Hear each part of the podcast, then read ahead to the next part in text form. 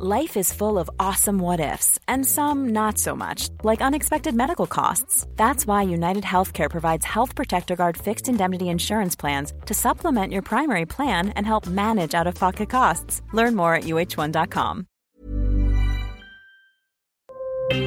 Escucha y comparte las redes del coronavirus de México y el mundo. Secretaría de Salud de México reporta este martes 28 de febrero 20.613 casos activos estimados en los últimos 7 días, lo que suma 7.451.429 casos totales. Y también informó que el país acumula 138 muertes por COVID-19 en los últimos 7 días, con lo que se suman 332.988 decesos totales. A nivel internacional, el conteo de la Universidad Johns Hopkins de los Estados Unidos reporta este jueves 23 de febrero más de 675.268.000 contagios de nuevo coronavirus y se ha alcanzado la cifra de más de 6.871.000 muertes. De acuerdo con el subsecretario de Salud Hugo López Gatel, a tres años del primer caso confirmado de coronavirus en el país, la velocidad de descenso de los casos de COVID-19 en México ha sido menor en las últimas cuatro semanas, aunque es un fenómeno que ha ocurrido en periodos interepidémicos de otras oleadas, por lo que no es algo de qué preocuparse. Asimismo, López Gatel indicó que en México los casos de coronavirus pasaron de ser una enfermedad intensamente grave a una enfermedad donde ya hay una proporción muy pequeña de personas que presentan cuadros de gravedad. El matemático e investigador mexicano Raúl Rojas de la Universidad Libre de Berlín aseguró que la cifra de mexicanos muertos por COVID-19 que estima el gobierno mexicano en 16 mil podría superarse y alcanzar más de 64 mil personas. Además, la esperanza de vida de los mexicanos se redujo de 75 a 74 años. Este martes 28 de febrero fue el último día de la campaña de vacunación contra COVID-19 para los menores de 5 a 11 años de edad en la Ciudad de México. A tres años de que se detectara el primer caso de COVID-19 en la Ciudad de México, la jefa de gobierno Claudia Sheinbaum aseguró que la pandemia está controlada en esta urbe. La Secretaría de Salud de Jalisco informó que la vacuna Abdalá contra COVID-19 no será aplicada en la entidad, pues carece de aval de la Organización Mundial de la Salud y no hay a la fecha evidencia de su eficacia y seguridad, ni como esquema inicial ni como refuerzo. La Facultad de Medicina de la Universidad Nacional Autónoma de México, UNAM, dio a conocer que la pandemia por COVID-19 motivó la integración de nuevas prácticas de enseñanza. Una de ellas fue el uso de las tecnologías de la información.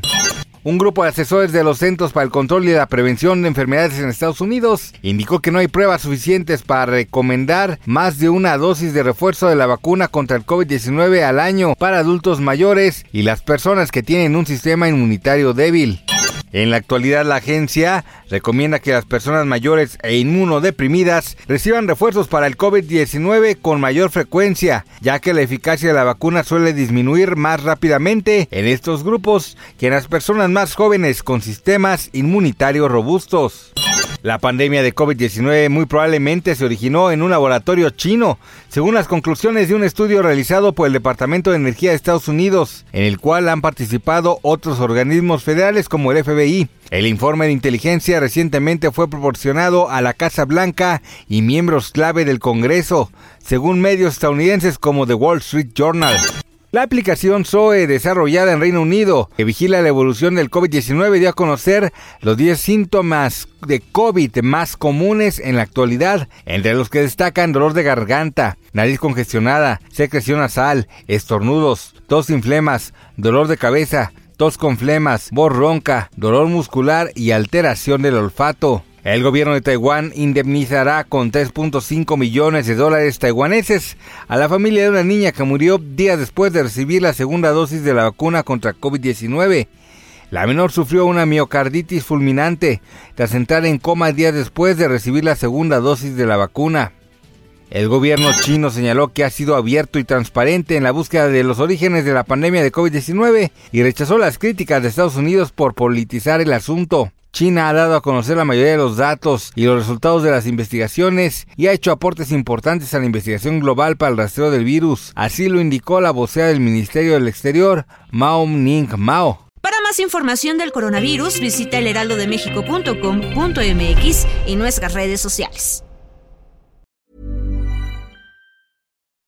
When you make decisions for your company, you look for the no-brainers. If you have a lot of mailing to do, stamps.com is the ultimate no-brainer. Use the stamps.com mobile app to mail everything you need to keep your business running with up to 89% off USPS and UPS. Make the same no-brainer decision as over 1 million other businesses with stamps.com. Use code program for a special offer. That's stamps.com, code program.